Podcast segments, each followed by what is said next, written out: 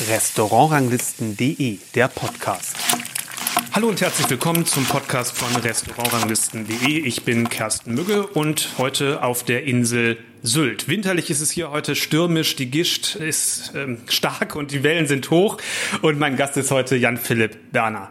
Er ist der Küchenchef und seit dem Jahreswechsel, wie es so schön heißt, der Gastgeber im Söllringhof. Dahinter verbirgt sich aber noch die wirtschaftliche Funktion im Grunde des unternehmerisch tätigen Mitgesellschafters und Geschäftsführers der ganzen Veranstaltung. Hallo. Moin Kersten, schön, dass du dich durchgekämpft hast. Durch die Wellen meinst du jetzt? So ja. sieht's aus, ja. Jetzt trägst du Kochjacke, aber ähm, wird das Sakko jetzt häufiger rausgeholt, wenn du mit den neuen Aufgaben? Äh, jein. Also eigentlich äh, verändert sich mein Alltag gar nicht, äh, gar nicht so stark, weil wir ja wirklich über viele Jahre probiert haben, da wirklich einen sehr homogenen Wechsel zu machen, der auch vor allem auf allen Ebenen mit einer guten Kontinuität einhergeht, so dass eben jetzt gar nicht mehr sich so viel verändert. Und ähm, natürlich, klar, morgens, wenn ich Transfers fahre, wenn ich äh, Chauffeur bin oder ins Steuerbüro gehe, da trage ich die Kochjacke nicht. Aber ein Großteil meiner Arbeit ist selbstverständlich immer noch das Restaurant, vor allem auch die Küche. Und diesen Thema Personal, den habe ich schon immer ganz ernst und äh, auch mit viel Herzblut und Zeit ausgefüllt. Johannes King und du, ihr habt ja den Übergang wirklich lange vorbereitet. Ähm, aber trotzdem, welche Aufgaben sind jetzt noch mit dem Jahreswechsel für dich dazugekommen? Ja, also letztendlich muss man sich das so vorstellen, wir haben 2014 das erste Mal darüber gesprochen und ähm, wenn ich jetzt einmal so quasi ausholen kann, äh, hatte Johannes damals äh, zu mir gesagt, du, das größte Privileg, was wir haben, ist die Selbstbestimmtheit. Also die Dinge so anzufassen in dem Tempo, in der Art und Weise, wie wir denken, dass es sich für uns gut anfühlt, für das Unternehmen gut anfühlt. Und das ist ja keine Entscheidung zwischen zwei Personen. Also mhm. wir haben die vertraglichen Entscheidungen getroffen, aber das ist ja etwas, das betrifft das gesamte Haus, das betrifft alle Mitarbeiter mhm. und auch unsere Gäste. Und die wollen wir immer mitnehmen. Und darum haben wir das so Step by Step gemacht, sodass wir ja dann zumindest offiziell, also Küchenchef bin ich schon seit 2013 hier, 2018 haben wir dann offiziell das Restaurant quasi genommen, in jeglicher Verantwortung dann, gemeinsam mit Bärbel Ring, ja, unserer Restaurantleitung Sommeliere. Und jetzt haben wir das nochmal drei Jahre sich festigen lassen. Ja, eben auch damit kein Gast eine Befürchtung haben muss, dass sich irgendwas verändert. Also verändern soll es sich immer. Aber dass eben die Qualität und Kontinuität immer gegeben ist. Und was jetzt für mich quasi dazugekommen ist, ist der Teil des Hotels. Und ähm, das war mir auch ganz, ganz wichtig, weil der Söringhof, glaube ich, immer vor allem als Ganzes funktioniert. Wir sind weder ein fantastisches Restaurant, was auch ein paar Zimmer hat, noch sind wir im Fünf-Sterne-Palaz Palazzo ähm, äh, mit, äh, mit, mit, mit, mit, mit einem Dünenbistro oder wie auch immer man es nennen möchte, sondern wir sind diese kleine Söringhof-Welt. Ich glaube, das ist das, was alle Gäste lieben. Ich glaube, das ist auch das, was jeder einzelne unserer Mitarbeiter liebt. Und wenn ich das auch sagen darf, das ist auch genau das, was ich liebe. Und diese Werte und die Art und Weise zusammenzuhalten, äh, das ist das, was jetzt eigentlich dazugekommt in Gänze. Also sind die Aufgaben so nach und nach auf dich zugekommen. Welche davon war für dich die kniffligste? Mm, gute Frage. Also ich glaube, knifflig war es immer in der jeweiligen Situation. Also wenn ich jetzt zum Beispiel... Das erste Mal was zu machen, oder? Ja, das erste mhm. Mal was zu machen, weil es ist immer so, wenn man was Neues anfängt, es kommt ein vor wie ein Riesenberg. Mhm. Für die wenigsten Dinge braucht man ein Studium, aber man muss es halt auch mal gemacht haben, um Sicherheit zu bekommen, um ja. Souveränität zu bauen, um Erfahrung zu sammeln. Wenn ich an 2013 denke, wo ich das Restaurant dann im September als Küchenchef übernommen habe, die erste Speisekarte, pff, das war ein Riesenwulst, ja, weil das, das ist, vorher hat man immer für andere gekocht und man hat auch natürlich den Anspruch, dass ich nicht die Klassiker von Herrn Henkel und von Herrn Müller aufpasse. Das heißt, das war zu dem Zeitpunkt die Riesenherausforderung. Da Klar, aber das weiß man ja als Koch, das kommt irgendwann mal auf mich zu, wenn ich ja. Küchenchef werde. Ja. Ähm, das Thema, was weiß ich, Steuererklärung, äh, das Thema, ähm, sich um ein Hotel zu kümmern ja. in verschiedenen Dingen oder zu entscheiden, so und so, ihr baut jetzt das Restaurant um, so und so soll das konkret aussehen das macht man ja nur, wenn man auch wirklich dann sagt, okay, ich mache mich vielleicht selbstständig. Das ist ja, dann käme das ja auf einen zu als Koch. Von daher sind das ja nochmal andere Aufgaben. Ähm, ja. ja, über die man, über die man, die man vielleicht, wo man nicht so genau vorher weiß, in, in, ja, dass die mal anstehen. Das, deswegen die Frage, was knifflig für dich war. Ja, nein, stimmt. Vorher wusste man nicht, dass sich das annimmt. Das war ja auch ein langer Weg dann auch. Und äh, was, was nur natürlich ganz klar ist und auch der Hauptgrund gewesen ist, warum ich überhaupt mal wieder auf die Düne gekommen bin. Das war nicht äh, die Intention, dass ich irgendwann mal die Chance habe, Johannes zu beerben, sondern das war, dass wissen, dass wir hier einen wunderschönen Ort haben mit fantastischen Menschen und vor allem Gästen, die unsere Arbeit wertschätzen, die uns die Existenzberechtigung geben. Das ist ja gar nicht so einfach, ein Haus in dieser Art und Weise mit so einem Restaurant zu führen und genug Nachfrage zu generieren. Nur die Nachfrage ist ja das, was uns das Arbeiten überhaupt ermöglicht. Und äh, darum war es mir von Anfang an wichtig, auch über den Tellerrand hinauszuschauen. Und natürlich ist die Küche und das Kochen für mich das Wichtigste. Das funktioniert aber nicht über Mitarbeiterführung, das funktioniert nicht über einen fantastischen Service und auch nicht, wenn man nicht daran denkt, dass man irgendwann vielleicht mal die Stuhle auswechseln muss, bevor sie durchgesessen sind. Und so kommt eben Hölzchen zum Stöckchen und wenn man am Schluss alles ganzheitlich sehen will, dann ist das irgendwie eine Selbstverständlichkeit. Gut, aber du drückst dich ein bisschen vor, vor der, bin ich vor der Antwort, oder wie soll ich sagen, ich, ich frage mal ganz, ganz genau nach das Thema, ich sag mal Zahlen, dieser ganze Kram, hat dich nicht abgeschreckt oder? Ähm, Nein, im Gegenteil. Okay. Im Gegenteil, das war das, war das was ich gerade probiert habe zu, ähm, okay. zu vermitteln. Nein, habe ich ja nicht verstanden. Die, nee, diese, die, diese Zahlen, das ist, es geht nicht um Kalkulation, ja. ob wir jetzt bei 31 oder 33 Prozent Foodkost sind. Aber Zahlen sind natürlich das Grundwerk, weil sie unsere Existenzberechtigung sind. Also natürlich müssen wir uns damit beschäftigen. Wir müssen uns auch damit beschäftigen, was können wir unseren Mitarbeitern eigentlich bieten. Dafür brauche ich auch Zahlen. Ich kann ja nicht einfach aus der Tasche werfen. Was haben wir uns erwirtschaftet? Was können wir uns leisten? Können wir Investitionen tätigen oder nicht? Können wir sie anstellen? Und darum war das für mich von Anfang an schon wirklich sehr wichtig und auch der, einer der Hauptgründe, warum ich gesagt habe, ähm, Söringhof ja, weil da stimmen die Zahlen. Also man wird nie Riesensprünge machen mit so einem Haus, weil dafür ist viel zu viel Einsatz, viel zu viel Mitarbeiter, viel zu viele hochwertige Lebensmittel im Einsatz. Aber wir haben zumindest die Chance, selbst und ständig zu arbeiten. Und das war für mich eines der größten Privilegien. Ich wollte aus Abhängigkeit raus. Mhm. Weil Abhängigkeit schränkt mich ein. Ich glaube, es gibt kein oder wenig Berufszweige, wo... Ähm, wo prinzipiell etwas subventioniert wird, außer vielleicht in der Kunst, im Theater oder ja. ähnliches. Und das war was, was zumindest ab einem gewissen Punkt bei mir auch was ausgelöst hat, wo ich sage, wenn jetzt irgendjemand, wenn ich so weitermache, mal keine Lust mehr auf mich hat, dann stehe ich auf der Straße, mhm. weil ich gar nicht wirtschaftlich äh, denken kann, weil ich keine Existenzberechtigung habe. Und dem wollte ich entgehen und ähm, das war eben der Grund quasi zum Thema Söringhof. Ja. Als Unternehmer, der du jetzt ja praktisch geworden bist, braucht man ja sowas wie Weitblick und ähm, darf sich vielleicht von Details nicht verunsichern lassen als Koch, gerade im, im Sterne-Restaurant, sind natürlich Details unglaublich wichtig, weil das ist ja manchmal das, der entscheidende Punkt, der entscheidet, ob vielleicht ein Stern, zwei Sterne oder irgendwann vielleicht auch mal ähm, gar der dritte. Das sind ja ganz unterschiedliche Perspektiven. Nimmst du das auch so wahr oder wie siehst du das? Nee, überhaupt nicht. Ich glaube, das ergänzt sich. Ähm, weil, äh, also zum einen finde ich es schön, wenn man, äh, ich finde immer Ganzheitlichkeit gut. Mhm. Und da gehören beide Perspektiven zu. Mhm. Ähm, in so einem Restaurant, man kann immer Dinge kürzen und wegstreichen und mit dem Brotstift durchgehen. So funktioniert aber nicht ein Restaurant in unserer Art und Weise.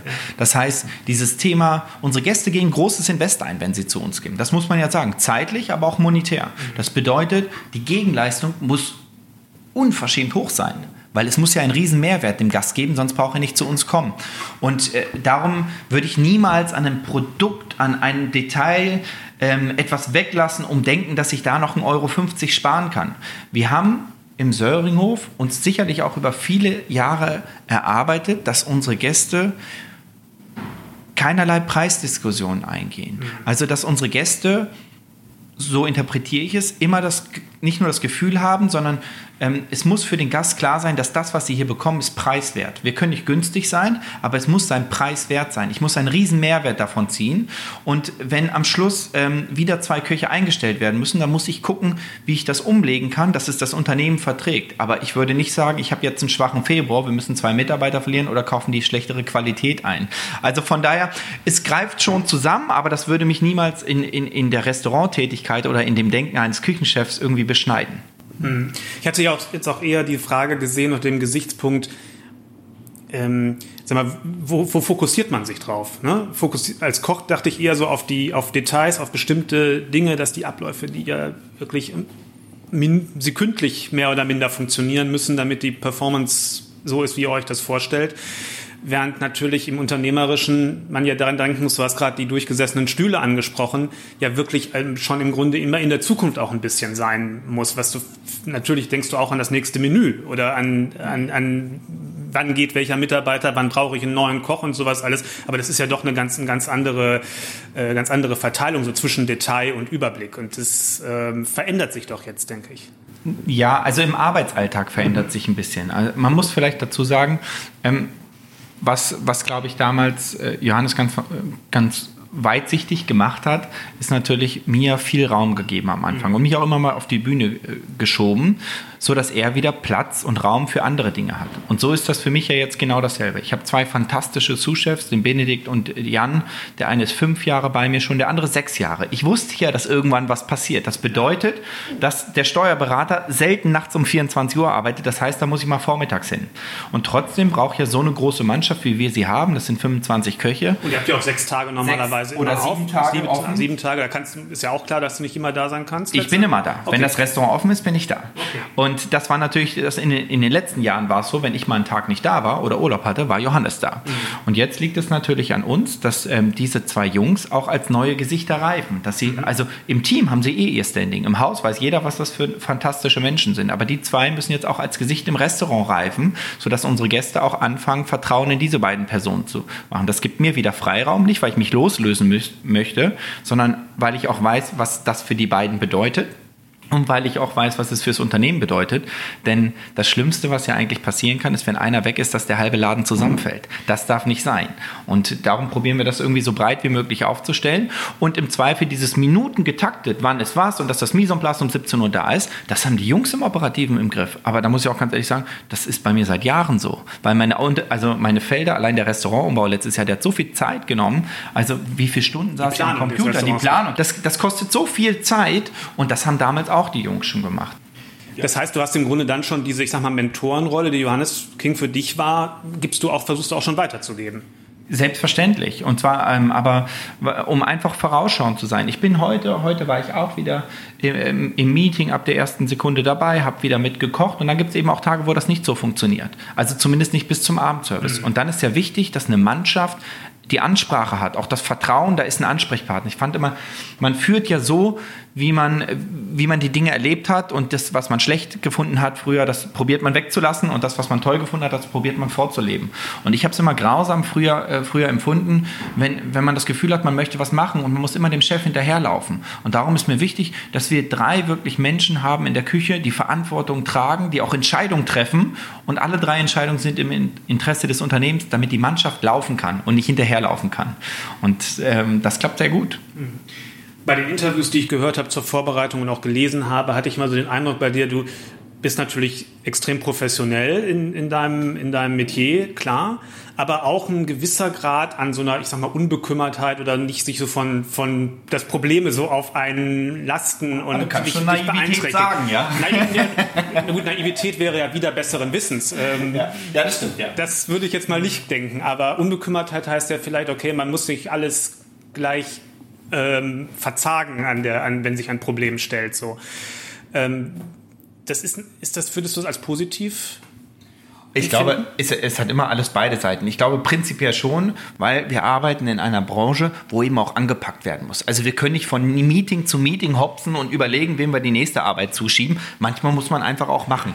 Ob das der Koffer ist, ob das das Problem ist, ob das der Praktikant ist, der gestern angekommen ist bei uns, den ich vom Bahnhof abhole und vorher noch äh, sein Bett beziehe, damit er seine Wohnung hat also das, das, kann man jetzt alles weiter delegieren oder man macht es einfach. Und so ist es auch mit Problemen und, und ich glaube, so ein gewisser Pragmatismus hilft einfach auch, um vorwärts zu kommen. Und ich weiß schon, dass ich da auch ein ziemlicher Motor bin und das bin ich auch aus Überzeugung. War das auch diese Mischung hilfreich für dich? Jetzt gehen wir mal ein bisschen ins Kulinarische. Das ist ja, soll ja schließlich auch ein starker Schwerpunkt zumindest im Podcast sein. Ähm, für dich, du hast gerade erzählt, wie du deinen Kochstil begonnen hast zu entwickeln, dass es für dich eine schwierige Aufgabe war, nicht zu ähnlich zu sein äh, zu den Stationen, die du vorher hattest. Ähm, das auch geholfen hat, so ein bisschen so eine Unbekümmertheit, aber gleichzeitig eben auch zu wissen, ja, ein gutes Fundament ist auch vorhanden. Oder wie, wie hat sich das gestaltet? Ja, mit Sicherheit so eine Mischung aus. Es ging mir eigentlich auch gar nicht primär darum, mich abzugrenzen von anderen. Nur äh, ich wollte eben auch nicht abkupfern. Und das ist natürlich, wenn man, wenn man irgendwie acht, neun Jahre für Menschen kocht. Und ich habe ja meine Arbeitsstation immer auch nach den Menschen. Ich bin nicht nach Bergisch Gladbach gegangen, weil ich Bergisch Gladbach so toll finde, sondern ich wollte bei Nils Henkel kochen. Ja, und ich war im Söringhof, weil ich zum King wollte und bei Jörg Müller. Und dementsprechend, äh, man verfolgt ja schon eine DNA auch, wenn man in dem Haus ist. Mhm. Und das bedeutet ja, am Ende hat man ganz viel gelernt, aber man weiß ja noch gar nicht, wer man selber ist weil ich ja immer meine Gedanken auch in die, in die Persönlichkeiten der anderen reingedacht habe. Und äh, darum ist das einfach ein Prozess. Und mir war es wichtig, nicht den Saibling mit Holunderblütenvinaigrette von, von Nils zu kochen hier auf der ersten Karte und andererseits, und das ist auch ganz wichtig, aber auch die Werte vom Söringhof hochzuhalten. Weil es ist ja ganz klar, dass die Bewertungen, die wir 2013 gehabt haben, die waren nicht von mir. Die waren aufgrund der Klasse und der Expertise vom Söringhof von Johannes King. Und die Gäste, die da waren, die waren da wegen dem Söringhof, nicht weil Jan Philipp Berner auf einmal auf die Düne gekommen ist. Und da die Waage finden zwischen sich selber treu bleiben, aber auch die Werte und die Qualität des Hauses zu erkennen, da habe ich probiert, immer den Mittelweg zu finden, um auch unsere Gäste da gut mitzunehmen und auch die Mitarbeiter. Genau, du hast ja im Grunde auf das Fundament von Johannes King aufgebaut. Du kanntest das natürlich gut durch die vorherige Zusammenarbeit. Und für meine Begriffe hast du auch grundlegend wahrscheinlich gar nicht viel verändert. Ähm, die Küche hat hier damals auch schon so einen gewissen, ja, Orientierung an den Produkten, Kräuter, äh, bisschen diesen Einschlag von Regionalität, aber nicht, nicht dogmatisch damit ähm, zu arbeiten und den Wohlgeschmack der klassischen Küche ja auch, aber in einer relativ modernen Form. Ähm, was, wo würdest du denken, könnte man merken, dass man erst, dass man sagt, da ist jetzt mein Aspekt gewesen, den ich da hinzugefügt habe. Also ich glaube, dass man das in der Zeit selber gar nicht spürt. Mhm. Mit ein bisschen Abstand spürt man Ich weiß das, dass... Du hast jetzt für das Kochbuch wahrscheinlich da viel zusammengestellt und ja, vielleicht manches ja. dann nochmal so reflektieren können. Ja, ich, war, ich weiß, dass ich 2017, das werde ich nicht vergessen, 2017 habe ich ein Frühlingsmenü gemacht und äh, geschrieben mit unserem Team und ich saß so am Schreibtisch, habe mich mit niemandem unterhalten und dachte, jetzt ist es, das ist es, jetzt bin ich angekommen. Es gibt keinen Gang mehr. Also ich habe ja immer alles nach bestem Wissen und Gewissen gemacht, mit dem höchsten Qualitätsanspruch, der mir möglich war. Ja, weil ich gebe natürlich dann die Pace vor. Und da dachte ich so, super. Jetzt gibt es kein Dessert, wo ich hader, weil mir vielleicht eine Technik oder irgendwas gefehlt hat. Also keine innere Zufriedenheit, aber wo ich denke so, das ist jetzt echt mein Baby. Das war 2017 eigentlich so gefühlt das erste Mal, wo, es durchs gesamte Menü vom ersten Snack bis zur letzten Praline durchging. Und äh, seitdem bewegt man sich dann natürlich auch Stück für Stück in seiner eigenen Welt, die man sich dann ja kulinarischen Welt, die man sich ja auch selber aufgebaut hat. Das ist natürlich auch spannend jetzt in dem Buch selber für einmal zu sehen. Man spürt ja auch die Entwicklung. Ich weiß, aus mhm. welchem Jahr, aus welchem Monat, aus welcher Karte welches Gericht kommt. Und ähm, da bewegt man sich, da wollen wir uns weiterentwickeln. Und dann kommen natürlich auch immer wieder neue Impulse, neue eigene Ideen, aber auch Mitarbeiter, die was reinbringen. Und darauf baut jetzt die Küche auch für die nächsten Jahre auf, ganz klar. Das sind vier Jahre dann gew äh, gewesen. Ist doch eine lange Zeit eigentlich. Ja. Viereinhalb, äh, viereinhalb Jahre, ja. Und ähm, finde ich bemerkenswert und ich finde es auch interessant, wie du gerade sagtest, wie du das reflektiert hast, wie du das in dem Moment erkannt hast. Und das ist wahrscheinlich im in der, von der Warte, ähm, wo du hier angefangen hast, wahrscheinlich nicht gedacht, dass es so lange braucht, oder? Ja, auch da kommt wieder so eine gewisse äh, Entspanntheit, also habe ich mir nie drüber Gedanken gemacht, weil man, weil, weil man einfach so fokussiert, das ist so gut es geht zu machen. Also den Anspruch hat man, haben wir ja jeden Tag. Nur, nur, nur die Möglichkeiten werden ja immer größer, indem man auch selber für sich lernt und äh, seine Erfahrungen sammelt.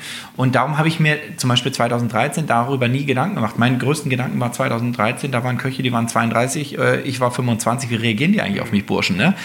Laufen die mit? Finden die das witzig? Finden die das nicht witzig? Ähm, wie wir vorhin schon gesprochen haben, also die Probleme oder, oder die Herausforderungen sind dann einfach auch von Monat zu Monat immer unterschiedlichere geworden. Mhm. Ja. Ihr seid ja hier auf Sylt. Ähm, Sylt bietet einige Produkte in frischer und besonderer Qualität, Kräuter, Austern, Watschnecken erwähnst du auch dann gerne mal, aber natürlich nicht den, das komplette Produktportfolio, was man braucht, um äh, die Speisekarte sozusagen komplett äh, zu füllen. Wie würdest du das bezeichnen? Würdest du da vielleicht so einen Begriff für nehmen? Weil Regionalität ist es ja eigentlich, ist eigentlich ein falscher Begriff. Ist das vielleicht sowas wie Terroir, was du mit für die Küche besser nehmen könntest, so aus der Weinsprache ein entlehnter Begriff? Ja, das wird, ich glaube, das wird schon, schon, schon ein Stück besser treffen. Ähm, ich persönlich bin immer relativ vorsichtig oder probiere eigentlich auch unseren Gästen nicht in den Mund zu legen, was ich mir dabei denke, weil ich denke mal, jeder soll seine eigene Erfahrung machen. Das hat was mit Alter zu tun, das hat was mit persönlichen Präferenzen zu tun. Ich habe meine Gedanken, natürlich mache ich mir meine Gedanken, ja. Und meine, meine, meine Grundidee unseres Restaurants ist immer, dass wir dem Gast, also Genuss ist natürlich an oberster Stelle, aber darüber hinaus muss mehr kommen. Restaurant muss mir mehr geben als sehr gutes Essen, weil dafür braucht keiner aus München hier hochkommen. Dafür gibt es viel zu gute Restaurants da unten, sind wir mal ganz ehrlich.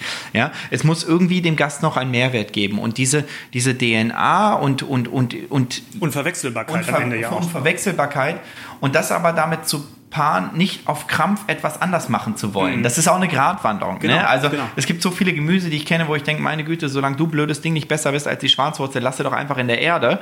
Weil es geht mir nicht darum, dem Gast was zu bieten, was er noch nie gesehen hat, wenn es nicht besser ist als das, was ich kenne. Und das ist natürlich auch wieder hochsubjektiv, aber das soll natürlich auch dem Gast, ähm, der nach Sylt kommt, das sind ja, muss man ja auch sagen, das sind ja, ich würde mal sagen, zu 99 Prozent Urlauber. Und jeder Sylt-Urlauber bringt erstmal eine Affinität für die Insel mit. Und dem schmeckbar zu machen, wie Sylt nicht nur aussehen kann, auch schmecken kann. Das finde ich schon ganz fantastisch. Ja, und natürlich, wenn ich nach Sylt komme, habe ich eine sehr hohe Affinität für, für Fische, Meeresfrüchte, Krustentiere kenne ich. Ne? Also ich, ich komme aus Göttingen, ich würde mir nie ein Krabbenbrötchen in Göttingen kaufen. Ja. Wenn ich nach Sylt komme, will ich ein Krabbenbrötchen essen. Aber wenn man sich natürlich ernsthaft mit dem Thema auseinandersetzt, dann weiß man natürlich, dass es hier eigentlich überhaupt nichts gibt. Ja. Außer äh, vielleicht den Feuerwehrmann, der, wenn er gut drauf ist, äh, uns Makrelen angelt, die nehmen wir auch, ja, und, und den vom Sparmarkt, der dann vielleicht Stellnetze aufstellt für Meereschen, aber das ist ja keine Industrie, darauf kann ja. ich einen Rest Restaurant nicht aufbauen. Das heißt, ich muss mir Gedanken machen, wo kriege ich diese Lebensmittel in einer fantastischen Güte her? Und dann bin ich auf einmal in Hans-Tolm. Hans-Tolm mhm. ist der nördlichste Zipfel somit von Dänemark. Mhm. Da geht es dann quasi in die Nordsee, aber auch ins Skagerrak ab. Mhm. Das sind Hochseehäfen, weil die Fische in der Qualität und Größe, die ich mir für mein Restaurant vorstelle, äh, die, die gibt es nicht im Rantumbecken. Aber da, das dann noch als regional zu betiteln, wäre einfach gelogen. Ja. Wäre gelogen. Von daher probiere ich vor allem auch darüber zu sprechen und auch zu erklären, warum ich gewisse Dinge so handhabe, damit sie nachvollziehen. Also für mich ist immer Nachvollziehbarkeit wichtig, auch für den Gast. Dass er, warum gibt es denn jetzt Trüffel hier eigentlich? Ja, solange ich in Hörm nichts finde, ist eines der größten Genussmittel, dann möchte ich Ihnen das nicht vorenthalten. Und trotzdem ist das nicht, sicherlich nicht Trüffel und Kaviar nicht der Fokus unserer Speisekarte. Aber es gehört eben auch manchmal dazu. Deswegen habe ich auch den Begriff Terroir verwendet, weil das ja nochmal eine andere Begrifflichkeit genau. ist als Regionalität. Du hast halt Produkte, die man theoretisch hier finden könnte, wenn es hier eine Industrie gäbe, sozusagen. Genau also wenn hier ein Fischereihafen wäre, den es hier aber so nicht gibt in dem Sinne. Ja, und wenn man dann eben das Thema Regionalität hat, dann gehört eben auch das Thema Nachhaltigkeit ja. einher, geht damit einher. Und Nachhaltigkeit ist zum Beispiel nicht den Joghurt fünf Kilometer vor der Insel zu kaufen, wenn der am Schluss per Express nach Husum geschickt wird und für 45 Euro nach Sylt geschickt wird. Weil natürlich der kleine Bauer nicht mit 5 Kilo Joghurt über den Hindenburgdamm für 110, 100 Euro, ich weiß nicht, was kostet, jetzt kostet 100, 110 Euro, ja, so oder dann sag mal für 100 Euro den einmal Joghurt hier hochbringt. Ist ja, ja unrealistisch, also macht es vielleicht doch, doch Sinn, bei einer Hamburger Bauerngemeinschaft gebündelt ein Auto dreimal die Woche hier hochfahren mhm. zu lassen. Das sind einfach Dinge, wo wir uns kritisch hinterfragen und das macht es nicht immer einfacher, aber ich möchte auch, dass das, was wir machen, auch Substanz hat und nicht irgendeine irgendeiner PR-Maschinerie folgt oder, oder, oder, oder dem, was vermeintlich gerade en vogue ist. Ich möchte, dass es sinnhaft ist. Für mich muss es sinnhaft sein und ich glaube, dann kann man das auch sehr gut an seinen Gast transportieren. Und Wohlgeschmack ist auch eine ganz wichtige Säule für das deine Küche. Oh, damit fängt es an und damit hört es auf. Ja, das, man, bei manchen Leuten beißt sich das ja mit so regional orientierten, manchmal eher verkopften Küchen. Mhm. Ähm, deswegen die Frage, warum du das so hochhältst und für dich so wichtig ist. Naja, weil wir am Schluss immer noch ein Restaurant sind.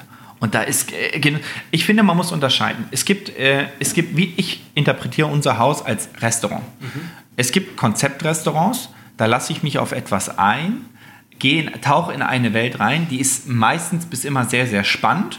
Aber ich sage auch ganz ehrlich, für mich persönlich nicht immer köstlich. Mhm. Für mich muss aber vor allem Essen erstmal köstlich sein. Das ist mein Anspruch. Ich nehme meine Frau auch ganz häufig da so als Indikator, wenn ich mit ihr essen gehe. Es gibt Restaurants, wo ich weiß, die machen rein faktisch alles richtig. Ich verstehe auch, wie die Bewertungen sich zusammensetzen. Aber am Ende des Abends gehe ich und sage, alles gut, gut gesehen und ich gehe ein paar Jahre nicht mehr hin. Und dann gibt es Restaurants, die haben Ecken und Kanten, mhm. wie auch immer, und die catchen einen so persönlich. Das ja. ist ja auch wieder hochsubjektiv. Ja. Ich denke so, seid ihr denn wahnsinnig? Was feuert ihr denn hier ab? Vielleicht ist das nicht perfekt, aber es ist fantastisch für mich. Mhm. Und das hat ganz oft mit Genuss zu tun. Von daher, manchmal lasse ich mich gerne auf Konzepte ein, aber dadurch, dass ich uns als Restaurant interpretiere, wir haben viele Gäste, die auch vielleicht mal 10 mal, 15, 20 Mal hintereinander zu uns kommen. Ja die erwarten natürlich einfach Produkt, Produkt, Produkt in einem, einer sehr genussvollen Qualität und das wollen wir bieten. Und ist vielleicht auch der Urlaubscharakter, den es hat, auch nochmal ein anderer, weil man da ja eh schon in so einer Wohlfühlsituation sein sollte und vielleicht in der Stadt eine ganz andere, ähm, äh, ja, nochmal eine ganz andere Abwechslung vom, vom Erlebnis haben möchte, wo man vielleicht auch ein bisschen mehr Kopfinput haben genau, möchte als im Urlaub genau, so. Ne? Genau. Deswegen dann auch beim Essen das vielleicht gerne schätzen ja. kann. Und ich finde vor allem, Essen muss Spaß machen und, äh, und damit es Spaß macht, muss es auch bis zum gewissen Grad unkompliziert sein. Dass wir natürlich den ganzen Tag nichts anderes machen, außer über diese Themen nachzudenken, ist ja ganz klar.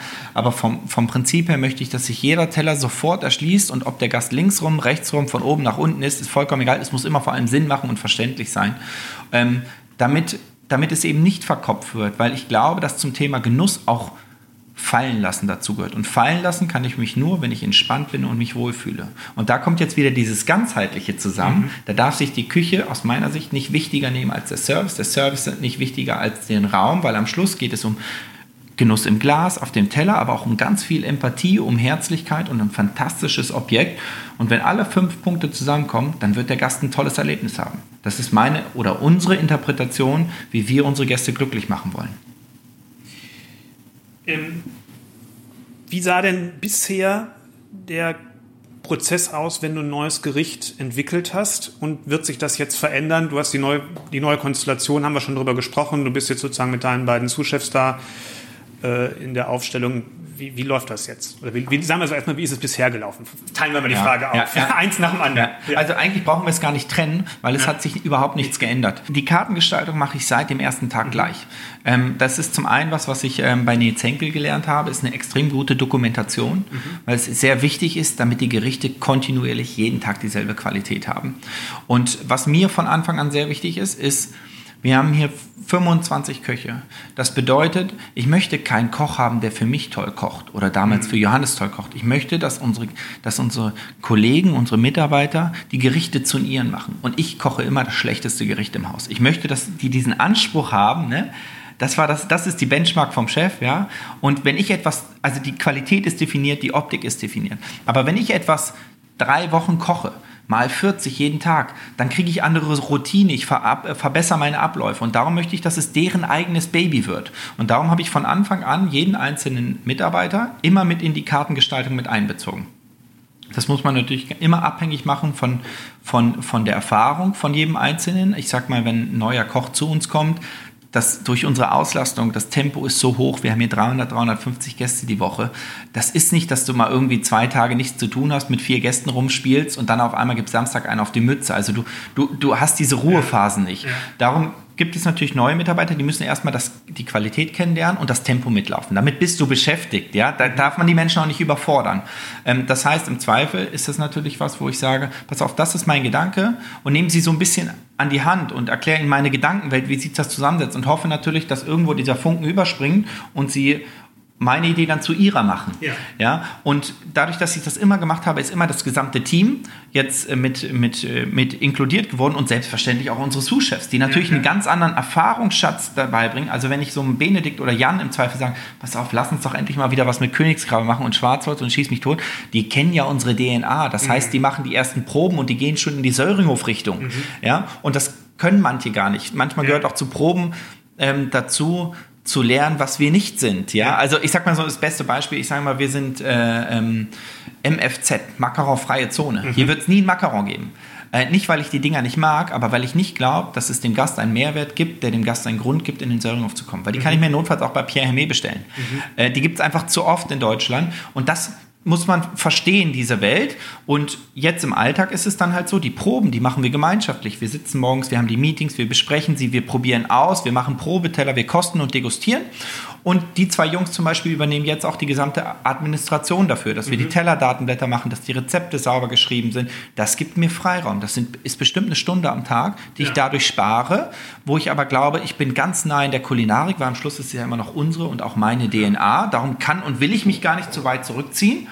Aber im Zweifel kann ich vielleicht den Gast gerade vom Bahnhof abholen. Und da kann ich zwischendurch auch noch einen Supplier anrufen und sagen, wie es denn aussieht mit den Goldforellen, ob ich die überhaupt ab Februar bekomme oder ob ich sie erst ab März bekomme. Also man kann ganz viele Querverbindungen ziehen auch. Und darum hat sich eben vom Aufbau eigentlich gar nichts geändert für mich. Aber das ist ja auch dieses Einbeziehen von Mitarbeitern, das hast du schon mit angesprochen, was ja auch, denke ich, eine Rolle spielt bei der Thematik, wie attraktiv ist ein Arbeitsplatz. Also dass die Leute ja auch sich einbringen können und entsprechend ähm, das Gefühl haben, ich bin hier nicht nur derjenige, der das nur das Handwerk äh, ausführt, äh, sondern auch ein bisschen ja, Input äh, mit liefern kann. Jeder so, wie er kann und will. Also das muss man ja auch sagen. Das, manche sind extrem kreativ, manche äh, sind auch froh, wenn sie teilhaben können. Das ist okay, jeder Mensch ist unterschiedlich dann. Aber auch das ist wieder für mich, ich habe das früher einfach schlimm gefunden, wenn du ein Foto kriegst, die Rezepte und so unter dem Motto, das machst du jetzt sechs Wochen, bitte Klappe halten mal 40. Mhm. Das hat mir keinen Spaß gemacht, weil man muss ja auch sagen, jeder Mitarbeiter, der hier ist, das sind ja bewusste Entscheidungen. Hier kommt ja keiner in den Söringhof, weil er guckt, wie er irgendwie die Zeit bis zur Rente rumkriegt, sondern das ist ja eine Entscheidung, wo man sagt, ich möchte gerne lernen, ich möchte in der Mannschaft haben, ich will tolle Qualitäten kennenlernen und auch die Söringhof-DNA spüren. Und ähm, da ist es natürlich so, dass ich glaube, dass, es, dass jeder auch bis zum gewissen Grad ja auch so eine Art Alpha-Tier ist. Und Alpha-Tieren kannst du nicht einfach den Knochen hinlegen und sagen, Klappe halten. Mhm. Das geht gar nicht. Also das kann man aus Überzeugung machen oder aus Pragmatismus, weil ansonsten, wenn, wenn du das Gericht nicht in Gänze verstehst, dann wirst du irgendwann anfangen, ich mache hier ein bisschen kräftiger und da ein bisschen weniger. Und äh, das sind ja immer mehrere Menschen, die für ein Gericht verantwortlich sind. Und wenn du den anderen nicht verstehst, fängst du an zu verändern. Das ist gar keine Böswilligkeit, das ist so. Das kenne ich, das weiß ich, wie das funktioniert. Und das möchte ich natürlich nicht, weil die Qualität, die muss jeden Tag dieselbe sein für unsere Gäste. Gäste. Ich frage das vor dem Hintergrund, ich glaube, was als Gast äh, man nach der Corona-Zeit gemerkt hat, dass der Fachkräftemangel nicht mehr zu verbergen ist, weil ähm, ganz viele Restaurants ja jetzt auf vier Tage Öffnungstage zurückgehen müssen, damit die überhaupt noch mit den Arbeitszeiten irgendwie hinkommen, Arbeitszeitschutzgesetz und so weiter und so fort. Und man merkt auch, Menüs werden teilweise kürzer. Das hat nicht nur immer was mit, mit, der, mit der Sperrstunde zu tun, sondern auch offenbar, weil nicht die Zahl der Menschen noch da ist, die früher äh, zur Verfügung gestanden haben. Und ist Sylt ja ein Arbeitsort, wo man das Thema Probleme, Fachkräfte zu bekommen, schon vor Corona gehört hat. Muss sich ja nur die Mietmöglichkeiten etc. vor Augen halten. Ähm, das ist ja alles nicht ganz so einfach. Das heißt, es ist ja für euch ein Thema, was eigentlich schon lange auf der Agenda sein muss, die Attraktivität als, als Arbeitgeber. Ja, aber genau so, wie du das gerade dargestellt hast, würde ich es halt nie sehen, weil das, das, was du gesagt hast, was ja vollkommen richtig ist, das ist, ich habe ein Problem und deshalb verändere ich es. Mhm. Ne, ich muss, also eigentlich will ich gar nicht, aber ich muss genau. jetzt irgendwas ja. machen. Ja. Aber so, so ticken wir nicht. So hat Johannes nicht getickt und ja. so ticke ich auch nicht, sondern wir verbringen hier alle intime Zeit miteinander, viel Zeit miteinander. Also lasst uns doch eine schöne Zeit draus machen. Für mhm. unsere Mitarbeiter, für unsere Gäste. Ähm, ich kann doch nicht erwarten, dass ein Mitarbeiter im Sommer zu uns kommt und im Zweifel die Kohle schon weg ist, bevor die Miete überwiesen ist. Mhm. Das geht doch gar nicht. Also möchte ich natürlich auch, und da haben wir, haben wir viele Wohnungen auf der Insel angemietet, damit wir diesem Thema Abhilfe schaffen. Das ist eine Selbstverständlichkeit. Es soll doch jeder Mitarbeiter gescheit leben können. Ja, das kann, kann doch nicht sein. Das kann doch nicht sein, dass jemand bis, bis, bis nach Husum fahren muss, um zu schlafen. Äh, also das liegt, das, da ist ein Betrieb verantwortlich für. Ein Betrieb ist auch verantwortlich dafür, dass wir eine tolle Atmosphäre haben. Und äh, das wird bestimmt nicht leichter, mit Sicherheit nicht, aber ich bin auch da wieder so, so mit so einem Grundpragmatismus. Ich glaube, wenn wir, es spricht sich rum, wenn Menschen eine schöne Zeit miteinander haben. Auch wenn, wenn Kollegen viel lernen und wenn, wenn, wenn sie merken, dass mit ihnen respektvoll umgegangen wird, dass man, dass man Anteil haben kann am Erfolg, ja, dass das nicht die Ego-Show ist, sondern dieser Erfolg, den der Söringhof die letzten Jahre eingefahren hat. Das ist nicht Johannes Erfolg, das ist nicht mein Erfolg, das ist der, den sich diese ganze Wahnsinnstruppe hier erarbeitet hat, mit harter Arbeit, aber auch mit viel Spaß und Leidenschaft.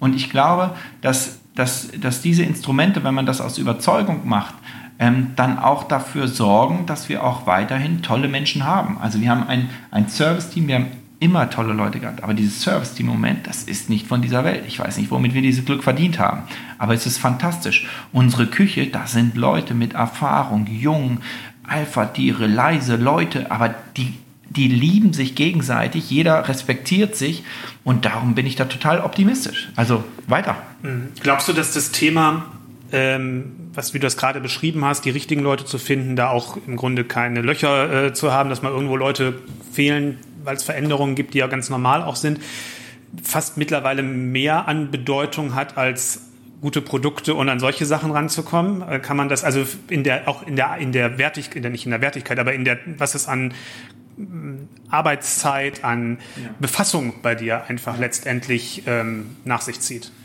Ja, also, aber das hängt natürlich auch mit dem Personalschlüssel zusammen, den wir mhm. hier haben. Wir haben hier 57 voll angestellte Mitarbeiter und wenn man sich vorstellt, dass man nur mit einem, mit jeweils einem im Quartal mal eine Stunde spricht, was ja nicht viel ist, dann sind schon ein paar Stunden rum. Ja, ja und äh, also dieses Thema ähm, äh, Kollegen oder Mitarbeiter ähm, war schon immer was, was bei mir sicherlich die Hälfte von meinem Arbeitstag ausgemacht hat. Aber es bringt mir nicht die tollsten Gerichte zu kochen und ich habe keinen, der, der das Ganze zubereitet. Und da, äh, von, auch da gibt es deshalb gar keine Veränderung, weil ich noch nie von morgens um 8 bis um 23 Uhr nur gekocht habe, sondern, also wir haben jetzt gerade heute unser, unser Frühstücksmeeting, was wir hatten, haben wir gerade die Termine gemacht mit den Köchen, die da waren, für die Jahresauftaktgespräche. Mhm. Einfach mal wieder definieren, was ist der Grund, warum wir im Februar morgens aufstehen, welche Anforderungen stellt ihr eigentlich an mich, welche Anforderungen stelle ich an euch, beziehungsweise nicht nur Anforderungen, sondern welche Perspektiven wollen wir uns eigentlich erarbeiten. Und das kostet Zeit, sehe ich aber als, das gehört zum normalen Alltag dazu. Und das mache ich aus Überzeugung, das mache ich gerne, weil die Kollegen geben ja auch unglaublich viel. Also es ist ja nicht so, als wenn wir nur die, die, Schenker werden und die Samariter. Das ist ja immer was, was von beiden Seiten kommt und das kostet Zeit. Ich, also ja, die Hälfte meines Arbeitstages ist sicherlich erstmal nur Mitarbeiter und das ist auch gut so. Mhm. Jetzt, ähm, wo wir praktisch sprechen, ist das Restaurant noch in dem Zustand, in dem es einige Jahre war. Wenn die Folge online geht, äh, ist es das nicht mehr, denke ich mal.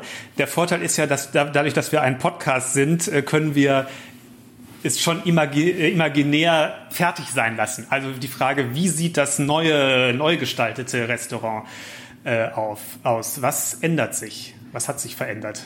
Ja, also eigentlich alles und gefühlt nichts. Das war mein Anspruch. Also man muss vielleicht mal umdrehen. Äh, dieses, wir haben ja zwei Teile. Wir haben ein Kaminzimmer mhm. und wir haben den vorderen Teil vom Restaurant, wo die offene Küche auch ist. Und ähm, Na, man muss sich das so vorstellen, die Küche ist praktisch vor Kopf.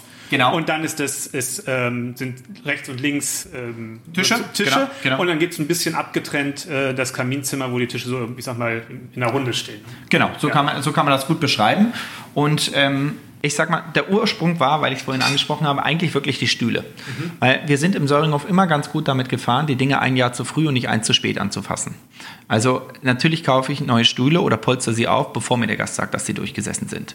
Jetzt, dann haben wir, und das ist vor allem eben auch die Frau Ring und ich, in der Lockdown-Zeit. Wir haben gesagt, natürlich können wir jetzt nicht mit Trüffel und Kaviar um uns werfen, aber wir können uns natürlich extrem viele Gedanken machen über unsere gemeinsame Zukunft über das, wie interpretieren wir unser Restaurant eigentlich die nächsten 10 bis 15 Jahre und vielleicht auch, welche Schritte sind dazu nötig.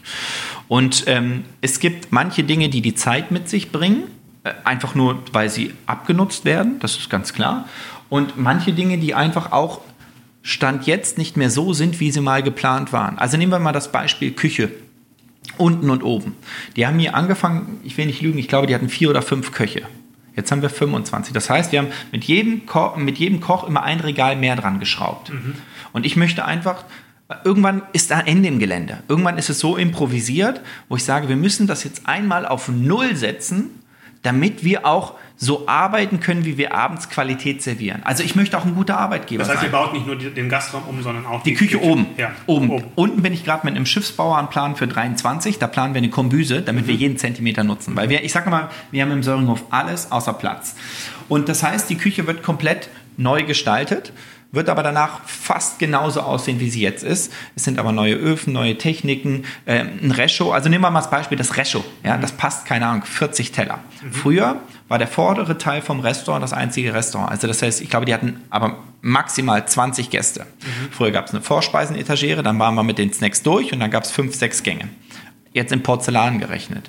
Und das Ding hat sich natürlich komplett anders entwickelt. Mittlerweile haben wir zwischen 40 und 55 Gäste jeden Tag wir haben fünf Gänge Snacks und Amisbusch, fünf Gänge Petitfours, acht Gänge im Degustationsmenü. Also man kann sich vorstellen, was das für eine Porzellanschlacht auch ist. Mhm. Ja? Und ich starte, stand jetzt den Abendservice mit einem Pass voller leerer Teller, weil, wir, weil das Rescho allein gar nicht darauf ausgerichtet ist, die warm zu stellen. Ja. Und da möchte ich, das sind diese Details, wo man einfach sagt, da müssen wir umgestalten, damit wir für die Zukunft gewappnet sind. Dieses Kaminzimmer früher war eine Zigarrenlounge. Also dieses Kaminzimmer, da waren schwere Ledersessel drin, und da wurde Zigarre gepafft, weil unten in der Bar früher Frühstück serviert wurde. Nur wird, äh, jetzt muss ich lügen, ich war nicht dabei, aber ich würde mal schätzen, seit 17 Jahren dieses Kaminzimmer als Restaurant genutzt. Und dieses Restaurant vorne ist für mich, für mich persönlich, und ich sage das ausschließlich, weil ich damit nichts zu tun habe, eines der schönsten Restaurants, die wir in Deutschland haben. Ich liebe dieses Restaurant, was Johannes geplant hat, heiß und innig. Aber der hintere Raum ist zumindest optisch schon eine ganz andere Geschichte. Und ich höre natürlich, ich gehe jeden Tag zu Gästen und zwar nicht, um mir irgendwelche, ähm, äh, ähm, irgend, irgendwelche positive Kritik abzuholen, sondern weil es mich wirklich zutiefst interessiert, wie es unseren Gast ob wir das vermitteln konnten, was ich mir für den Gast vor, vorstelle. Und da spürt man natürlich schon gewisse Schwingungen. Manche Sachen werden offen angesprungen, man, manche schleifen eher so an dir vorbei. Aber man spürt natürlich schon, dass irgendwie gefühlt 90 Prozent der Gäste vorne an der Küche sitzen wollen. Mhm. Davon haben wir aber nur zwei Tische. Und jetzt kann ich dir persönlich natürlich immer sagen, dass der Platz hinten genau dasselbe Wert ist wie vorne, für mich. Ja. Wenn du es aber anders interpretierst, dann muss ich das akzeptieren und muss gucken, wie kann ich diesen Raum gestalten, dass diese Assoziation beim Gast nicht mehr vorkommt. Mhm. Und ähm, das hängt, glaube ich, zum einen damit zusammen, dass wir den hinteren Raum jetzt zumindest visuell angleichen zu dem vorderen das schwere Holz weg, eine andere Lambrie drin. Wir haben Fliesen gemacht, da habe ich Strandhafer hingeschickt, da wird Strandhafer reingebrannt. Dann ähm, wird oben aber dieses Stucki Calce, diese Handwerkstechnik, die ja. wir an der Wand haben, die werden wir nach hinten mit durchziehen. Ja. Der Kamin wird komplett zurückgebaut und wird eine viel hellere Wand bekommen. Es wird ein bisschen großzügiger. Wir werden, ähm, wir werden den Raum insgesamt heller machen. Der Kronleuchter verschwindet. Neue Lichtgestaltung wird eine mhm. Rolle spielen. Sodass einfach auch optisch nicht gesagt werden kann, das ist jetzt irgendwie das Ältere, sage ich jetzt mal. Ähm, und jetzt habe ich aber natürlich immer noch nicht das Problem gelöst, dass wir immer noch vorne kochen. Ja. Und wir haben, wir haben diese, dieses Kaminzimmer war früher dafür da, zum einen zum Zigarre quarzen, zum anderen aber auch, wenn wir mal 16 Personen hatten, mhm. Geburtstag, ne, konntest du die Tür zumachen, ja, und dann konntet ihr da intim sein und äh, mal seine, äh, seinen Geburtstag feiern. Und das ist auch alles schön und gut, aber das machen wir seit fünf Jahren eigentlich nicht mehr. Also wir brauchen keinen separaten Raum mehr. Weil für mich das Problem ist, wenn ich 18 Gäste auf einmal habe, dann bedeutet das, dass beispielsweise zum Hauptgang der Pass eine halbe Stunde belegt ist. Mhm. Roundabout eine halbe Stunde belegt. Ja. Bis dann der letzte Gast im Restaurant wieder was zu essen hat, hat er eine Stunde gewartet. Ja. Wenn jetzt auf einmal noch die, wir haben einen riesen Personalschlüssel, wenn jetzt auf ja. einmal aber noch alle neuen Service-Mitarbeiter verschwinden, wie die Pinguine an dir vorbeilaufen, dann denkst du, okay, und bin ich jetzt das Beiwerk zur Hochzeit? Nein, natürlich nicht. Jeder ist das gleiche wert. Und darum ist es, glaube ich, auch wichtig, dass wir dem Gast auch kommunizieren, was können wir richtig gut und was können wir nicht. Mhm. Und Großveranstaltungen können wir nicht. Und jetzt kommst du mit 18 Personen, herzlich gerne, aber du sitzt an drei Sechsertischen. Mhm. Ich kann es einfach ganz anders gestalten und habe vor allem den Anspruch, dass jeder Gast das gleiche Erlebnis hat. So, ja. das ist die Intention, darum brauchen wir diese Schiebetüren nicht mehr. Ja. Und jetzt reißen wir 27,8 Zentimeter Wand weg mhm. und werden mit der Keramik, die wir vorne in der Küche haben, das ist so eine weiße Keramik, mhm. Da war meine Intention, dass wir so eine Art Auster machen, wo sich die Silhouetten so übereinander schieben. Ja. Und mit diese Keramik soll sich um die Wand rumschlängeln und dahinter können zwei Köche arbeiten. Und diese Köche können Snacks, Zwischengänge, Petit Fours servieren. Und auf einmal wird auch fürs Kaminzimmer hinten gekocht. Das ist natürlich auch klasse. Ich habe nicht mehr 14 Köche vorne, ich habe zwei. Ich habe ein bisschen verteilt noch, aber ich glaube auch, dass es von der Dynamik eine ganz fantastische Geschichte ist, wenn diese Welle der Dynamik einfach durchs Restaurant schwappt. Ähm, dann ist es so, dass die Hausgäste, die bei uns im Haus wohnen, die werden ja nicht von unten nach oben gebracht. Das heißt, du hast ein Zimmer bei uns und stehst auf einmal mitten im Restaurant. Und im Normalfall ist es so, unser Service ist natürlich aufmerksam, ich auch, ich komme sofort zu dir und sage, Mensch, ich stelle kurz Tableau, aber ich bin sofort bei ihm. Und da ist auf einmal ein Mitarbeiter, der ist immer da, der kann dich direkt ansprechen, der ist für dich da. Wir sind noch bessere Gastgeber. Ähm, wir werden neue Tische kaufen, wir werden neue Stühle kaufen, weil bei uns ist jeder Stuhl immer an einer Wand. Und die Stühle sind unglaublich bequem, aber sie sind auch unglaublich schwer. Und wenn du dann etwas korpulenteren Gast hast und so eine zarte Dame im Service, das sieht immer unbeholfen, nein, das sieht immer unbeholfen aus, den Gast zu platzieren. Ja. Und ich finde, ich bin dafür verantwortlich, dass unsere Mitarbeiter immer gut aussehen. Auch für den Gast. Und darum haben wir jetzt von, wirklich von einer tollen Firma Stühle, wo man sie drehen kann. Mhm. Ne? Weil das heißt, ob du 60 Kilo wiegst oder 180, vollkommen egal, ich kann dich stilvoll platzieren. Mhm. Es kann auch nicht un, unbeholfen aussehen, auch für den Gast. Das ist ein ganz wichtiger Grund, dass wir schaffen, dass der Gast sich immer gut fühlt und nicht in eine unangenehme Situation kommt. Dann das Thema Geridons. Wir haben vom Architekten jetzt Geridons bauen lassen, wo das Achtgangbesteck komplett drin ist. Da ist ein kleines Tableau zum Servieren, das immer eingedeckt werden kann, dass unsere Mitarbeiter Wege sparen, dass unsere Mitarbeiter mehr Zeit für unsere Gäste und weniger zum Laufen haben. Wir haben, wir haben das Glück und Privileg, so tolle Leute zu haben. Da muss ich gucken, dass sie ihre Expertise auch an den Gast bringen und nicht mit Laufen beschäftigt sind. Ja? Und so kommt Stück für Stück Holzchen zum Stöckchen, bis am Schluss eigentlich alles einmal komplett neu gemacht wird aber mit der Intention, dass das, das, das Herzstück, die Küche vorne, das ist ja quasi so die Bühne für unsere Gäste, ähm, dass die rein visuell auch, also dass das Haus nicht entfremdet wird, dass es aber einen Tick mehr Modernität bekommt und vor allem noch eine andere Funktionalität. Das ist der Anspruch, dafür haben wir neun Tage Zeit. Ähm, wenn unsere Gäste abreisen. Neun Tage? Neun Tage, inklusive ähm, Bodenabflüsse 50 ja. Zentimeter wegstemmen. Ähm, das ist mein erstes Restaurant, was ich so umbaue. Ich bin gespannt, aber ich habe es das ganze Jahr geplant. Ähm, wir haben uns wirklich viele Gedanken gemacht und ich freue mich dann ab 3. Februar die ersten Gäste wieder begrüßen zu dürfen. Darf ja echt nichts schiefgehen. Ne, geht's auch nicht. Das passt. Nö, nö, aber gut, kann ja immer mal was. Nee, kann nichts passen. Ich habe ehrlich gesagt, muss ich auch sagen, das gesamte Restaurant mit allen Firmen habe ich so geplant, dass es eigentlich die Vorarbeiten, die Installation, mhm. die Geridons waren mhm. alle schon im Dezember fertig. Ah, okay. Weil, ich sag, sag dir auch ganz ehrlich, wer wusste denn, was im Winter passiert? Ja. Und wenn jetzt ein Lockdown vor Weihnachten gekommen wäre, dann hätten die das Restaurant bauen können. Und das war mir wichtig, dass ich flexibel bin. Ich möchte, ich möchte mir nicht durch Corona nochmal das Zepter aus der Hand nehmen lassen. Und es wäre natürlich eine Vollkatastrophe gewesen, wenn die uns zugemacht hätten ja. bis Mitte Januar und dann fange ich an umzubauen. Ja. Also so doof kann man ja gar nicht sein. Ja. Und dadurch, dass ich ja rechtzeitig wusste, dass ich es möchte, konnten wir es auch stellen. Und jetzt muss es quasi nur ausgeführt werden. Und da bin ich ganz, äh, ganz äh, positiv und ich glaube, dass wir unseren Gästen ein ganz noch tolleres Erlebnis, noch ein runderes, ganzheitlicheres Ergebnis äh, bieten können und unseren Mitarbeitern ein besseres, einfaches Arbeiten. Also vor meinen Augen ist es praktisch schon fertig. Ja, Sag bei mir auch. Im geistigen, ja. im geistigen Auge. Das bei mir auch. Jetzt muss noch gebaut werden. Mit sehr viel Begeisterung und sehr schön beschrieben. Ja. Vielen, vielen Dank. Das waren meine, waren meine Fragen und ich bedanke mich fürs Zuhören bei allen und ich empfehle auch den Podcast zu abonnieren, weil in zwei Wochen kommt automatisch die nächste Folge dann auf euer Endgerät. Vielen, vielen Dank. Jan Philipp, vielen Dank. Vielen Dank auch für das Gespräch. Danke.